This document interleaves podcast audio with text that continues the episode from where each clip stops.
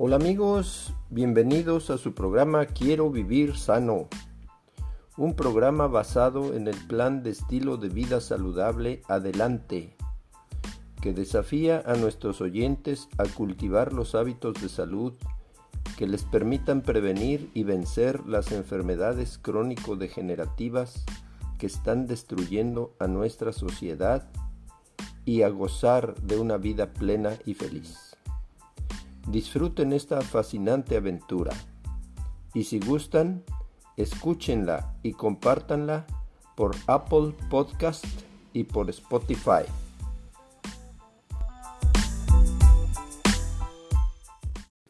Hola amigos, aquí su servidor y amigo Jesús Alvarado López en nuestro programa Quiero vivir sano, un grito de guerra en contra de la ignorancia, la enfermedad y la muerte. El día de hoy vamos a continuar estudiando eh, el libro del doctor Fernando Zavala, Oye, tengo algo que decirte. La semana pasada estudiamos el capítulo que se titula ¿Qué vamos a construir? ¿Barreras o puentes? Y hoy vamos a hacer un pequeño repaso de lo que vimos la semana pasada. El hogar es la primera escuela y los padres los primeros maestros. ¿Qué podemos hacer para que esas primeras lecciones tengan un poder decisivo en la vida de nuestros niños y jóvenes? Las barreras que impiden una buena comunicación entre padres e hijos son múltiples y variadas.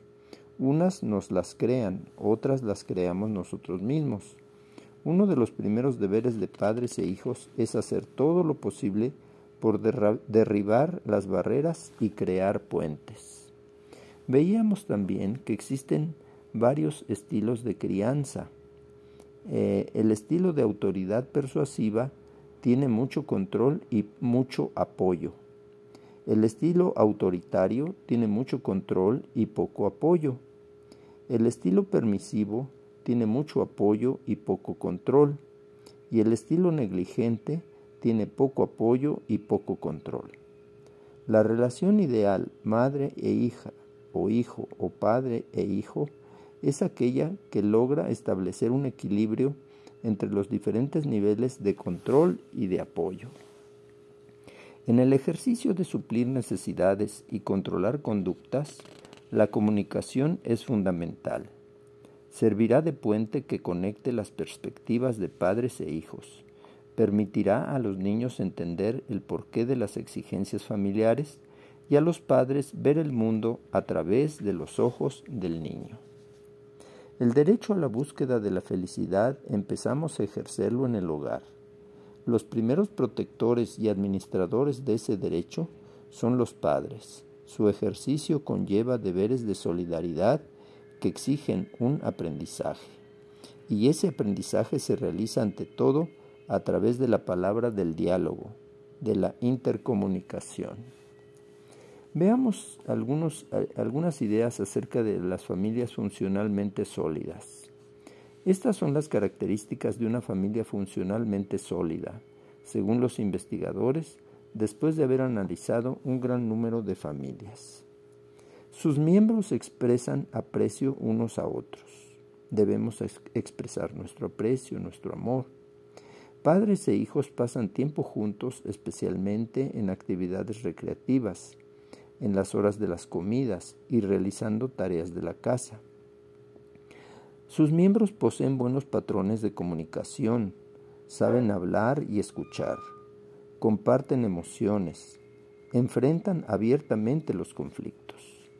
Sus componentes tienen un profundo compromiso y un fuerte interés en el bienestar por los demás miembros de la familia. Actúan conscientes de la existencia de un poder superior que da sentido a sus vidas, que los ayuda a ser más pacientes y perdonadores, a superar los momentos de ira y a estar más dispuestos a apoyarse mutuamente. Son capaces de superar con éxito las crisis, ya que juntos buscan las soluciones. Es de gran importancia que los padres dediquen el tiempo necesario para compartir con sus hijos, prestándoles el máximo apoyo estimulando todo lo que pueda contribuir a su buen desarrollo físico. Hablemos de la mejor comunicación.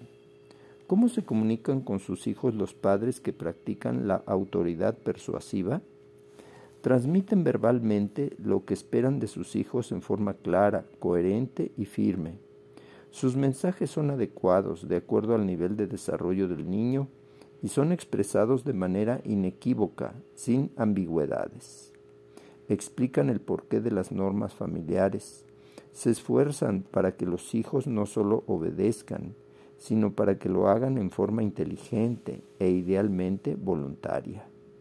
Están dispuestos a escuchar y a responder el punto de vista del niño. Tratan de colocarse en el lugar del niño, de ver el mundo a través de los ojos infantiles. De lo anterior se desprende que este estilo de crianza será el adecuado si lo que deseamos es construir puentes y no barreras. Puentes que nos permitan llegar al corazón de nuestros hijos para ayudarlos a que sean suyos los principios y valores que les permitirán convertirse en adultos socialmente responsables y moralmente maduros. Un estilo de crianza basado en la autoridad persuasiva exige que luchemos constantemente contra nuestras tendencias autoritarias, permisivas y o negligentes. Pero ese esfuerzo se verá ampliamente recompensado, pues estaremos proporcionando a nuestros hijos la mejor educación posible. Una de las mayores necesidades humanas es la seguridad. Por eso a todos nos hace falta vivir con la certeza de que tenemos una familia que está siempre a nuestro lado, sin que su afecto y su apoyo dependan de las circunstancias o actitudes personales o ambientales del momento. Las primeras lecciones morales y las más importantes, los primeros valores y los que más hondo calarán en la vida, los recibimos en el hogar. Ciertamente nuestros maestros dejaron su huella en nosotros, pero, salvo muy raras excepciones, la herencia física, cultural y ética recibida de nuestros padres tiene un peso preponderante y decisivo, que ha influido decisivamente para que seamos lo que somos. La autoridad persuasiva no puede ser tal si no se basa en el diálogo. Por acertada que sea la orden, no producirá el mismo benéfico efecto que si los padres dan indicaciones razonables y razonadas, después de haber escuchado con interés y atención el punto de vista del niño. Vamos a hacer una pausa y continuamos en un momentito más. Hola amigos, aquí su servidor y amigo Jesús Alvarado López en nuestro programa Quiero vivir sano, un grito de guerra en contra de la ignorancia, la enfermedad y la muerte. El día de hoy Estamos continuando con nuestro estudio del libro del doctor Fernando Zavala, Oye, tengo algo que decirte. El capítulo 2 se titula Comunicamos o solo informamos. Es posible que un padre o una madre amen intensamente a una hija o un hijo que ellos nunca lleguen a percibir que son queridos. Su padre acababa de fallecer recostado sobre el marco de la ventana, con ojos vidriosas, vidriosos, mira a través del cristal. Afuera hace frío y el viento sopla con fuerza. Una enfermera se acerca para consolarlo. El dolor le impide pronunciar palabra alguna. Muy adentro escucha su propia voz gritar. No lloro porque mi padre haya muerto, lloro por lo que mi madre me acaba de decir. Mi padre siempre estuvo orgulloso de mí y nunca me lo había dicho. Su padre estaba orgulloso de él, pero nunca se lo dijo. Y aunque parezca increíble, esto le causó al joven tanto o más dolor que la misma muerte de su padre. Fue necesario que el padre muriera para que el hijo se enterara de lo que siempre había tenido derecho a saber. ¿Cómo puede entenderse que un padre quiera a su hijo y que éste nunca llegue a saberlo? ¿Qué problema había? Sin lugar a dudas, el problema era de comunicación y no estaba motivado precisamente por el hijo. Comunicación significa estar en comunión, compartir verdaderamente el uno con el otro. Luego es obvio que padre e hijo no compartían sus sentimientos, pues la comunicación es la base de toda relación interpersonal. ¿Cómo nos comunicamos? Los investigadores consideran que la comunicación humana es simbólica, porque utiliza símbolos tales como palabras, expresiones faciales, posturas, contacto visual. La comunicación es transaccional, porque no depende de uno, sino al menos de dos participantes y resulta en la creación de significados compartidos. Se espera que ambos participantes logren un mínimo de entendimiento. La verdadera comunicación se produce en el encuentro de dos existencias, en el que cada participante abre su mundo para que el otro entre y juntos poder compartir experiencias. ¿Existió tal encuentro entre el Padre y el Hijo mencionados en el apartado anterior? Es obvio que no. Aunque el Padre lo amaba y estaba orgulloso de él, las palabras del muchacho nunca me lo dijo revelan que entre ellos no hubo la apertura necesaria para que cada uno entrara a compartir sus sentimientos, sus vivencias y sus anhelos. Es aquí donde entra en juego esa característica de la comunicación según la cual cada participante influye en la conducta del otro. Si el padre no supo o no pudo comunicar eficazmente sus sentimientos al hijo de este hecho, a su vez influyó en los sentimientos y la conducta del hijo hacia el padre. El resultado probablemente no hubo entre ellos una saludable relación, ya que una relación solo será buena si es buena la comunicación en que se basa. Ha llegado entonces el momento de que nos preguntemos, ¿estamos mis hijos y yo satisfechos de la comunicación que mantenemos? Si la comunicación es buena, probablemente las relaciones con sus hijos también lo serán. El propósito del presente capítulo y de todo el libro es ayudar a los padres a aprovechar al máximo los recursos que están a su alcance para establecer y mantener una buena comunicación. De esta forma se producirá entre padres e hijos esa fusión de existencias, donde uno no es más la mitad de dos, sino que dos son las dos mitades de uno. Si hay un elemento distintivo de la raza humana, es nuestra capacidad para comunicarnos. Esta capacidad obviamente nos otorga un gran privilegio, pero también nos impone una gran responsabilidad.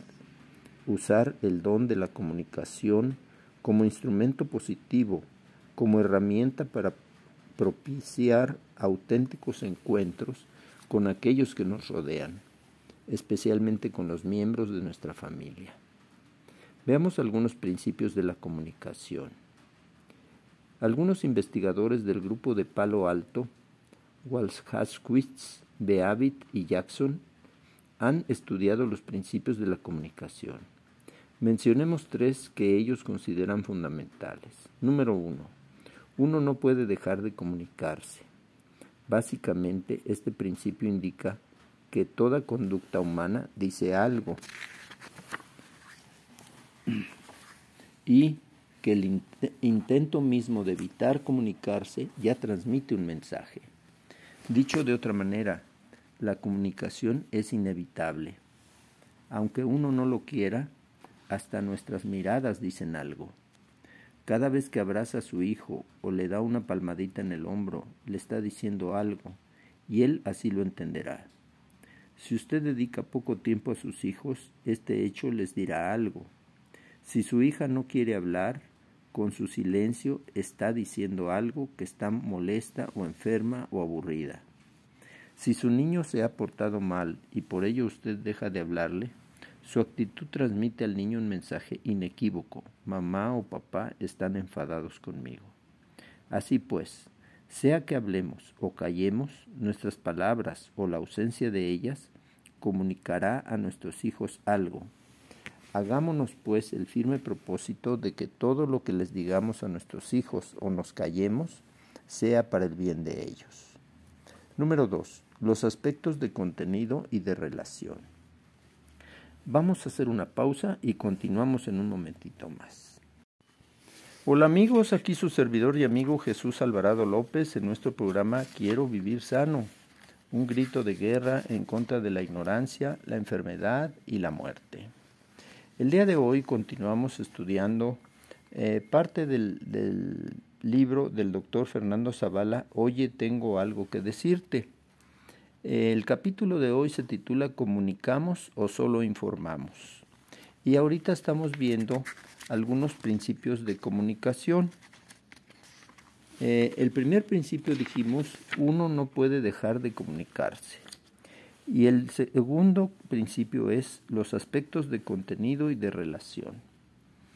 Cada comunicación tiene un aspecto de contenido y uno de relación y este último condiciona al, primero.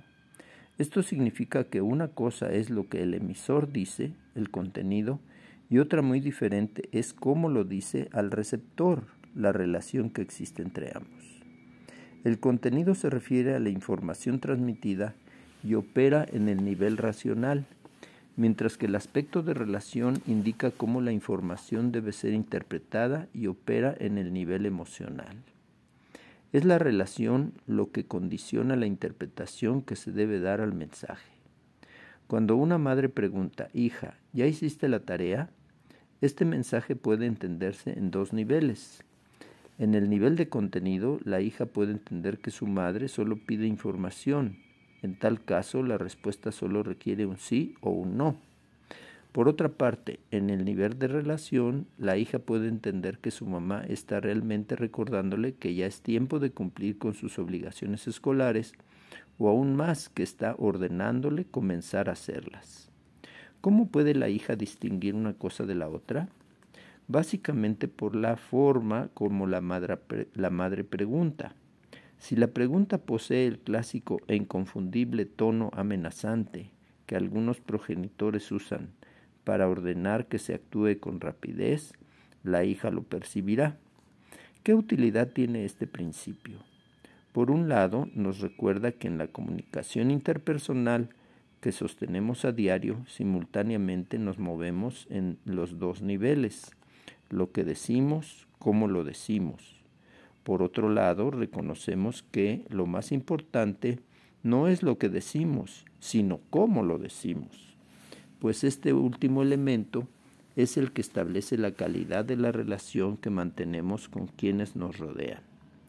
Mientras que las palabras transmiten información como, como hablamos esas palabras, cuánto volumen, rapidez, entonación y énfasis comunica lo que pensamos que estamos haciendo al hablar, bromeando, coqueteando, explicando, castigando. ¿De qué manera comunica usted a sus hijos la información que desea transmitirles cuando les aconseja, los regaña, los felicita o les ordena? ¿Qué les dice? Más importante aún, ¿cómo lo dice? ¿Qué expresa su mirada, su tono de voz, sus gestos? Recuerde que su hija, su hijo pueden leer a través del contenido de las palabras su verdadero significado, dependiendo de cómo usted las exprese. Número 3, principio número 3. La puntuación de las secuencias es importante. Este tercer principio significa que todos intentamos buscar en el pasado la causa del problema que estamos enfrentando en el presente. Si el padre y el hijo discuten, el padre probablemente dirá, todo comenzó cuando tú.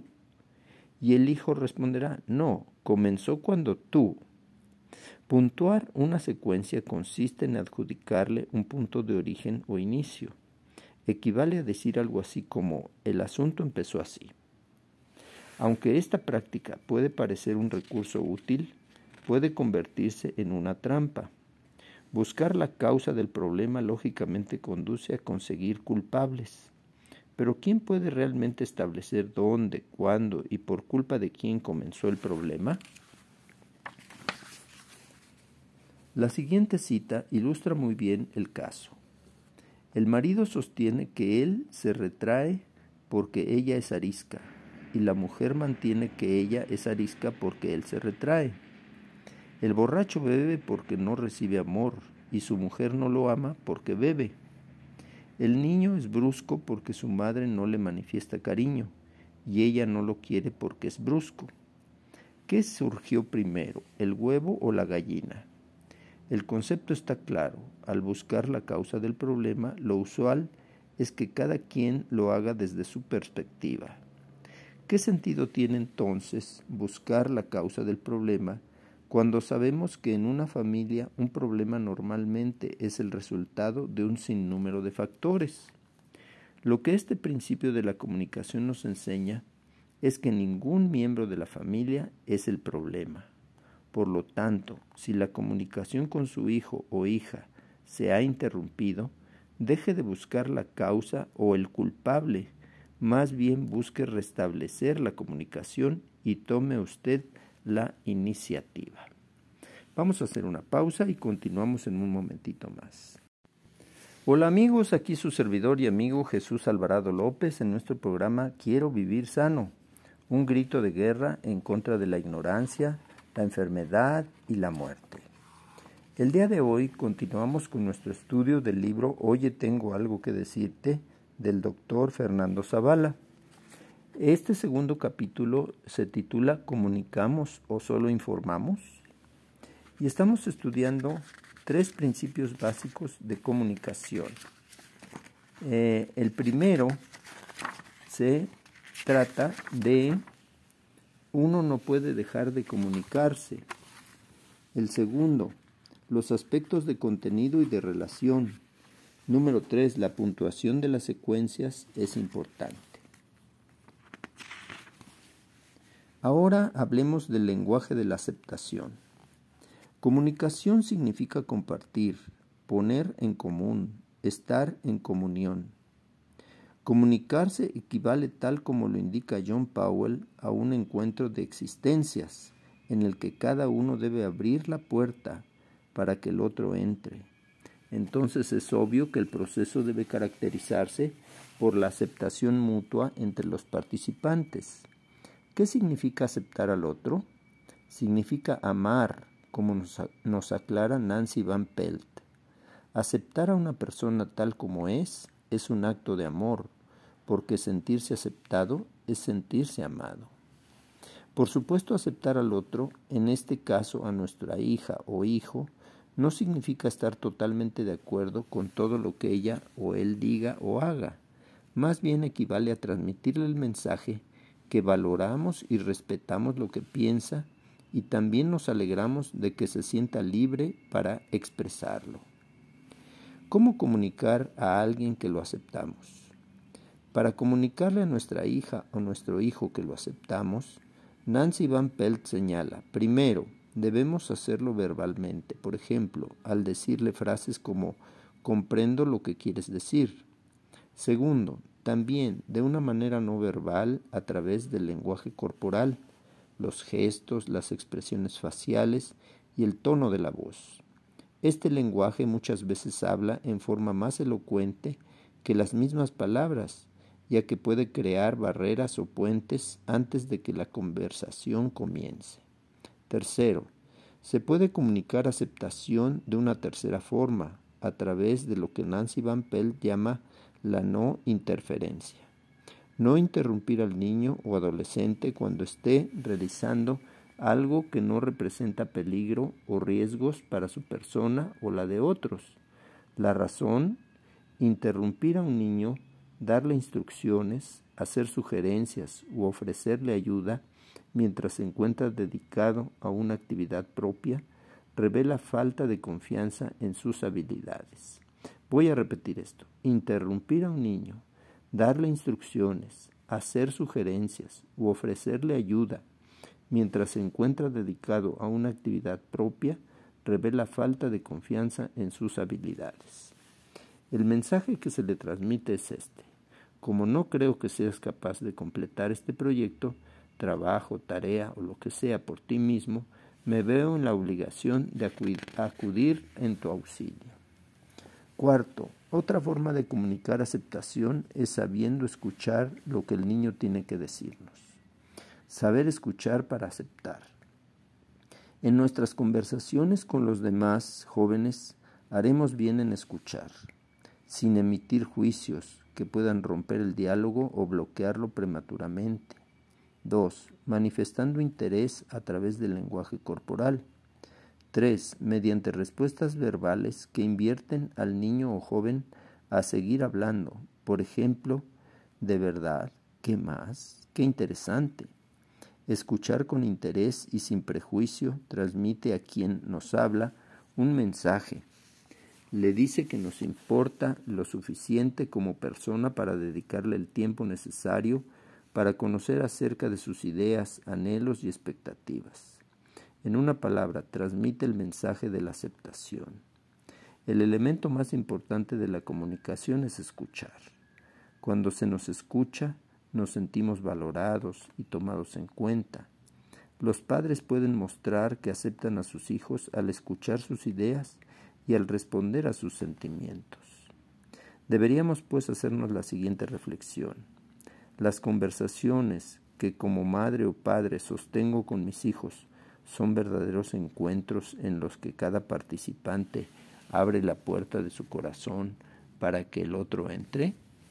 Este es el objetivo supremo de uno de los dones más hermosos que el Creador concedió a la humanidad, la comunicación, especialmente en el ámbito familiar. Cuando este ideal se cumple en nuestros hogares, transmitimos a los hijos el mensaje de que ocupan un lugar fundamental en nuestra vida.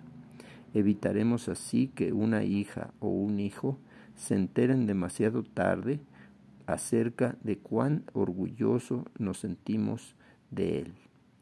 Que Dios nos ayude, queridos amigos, para comunicarnos mejor entre nosotros como pareja y con nuestros hijos e hijas.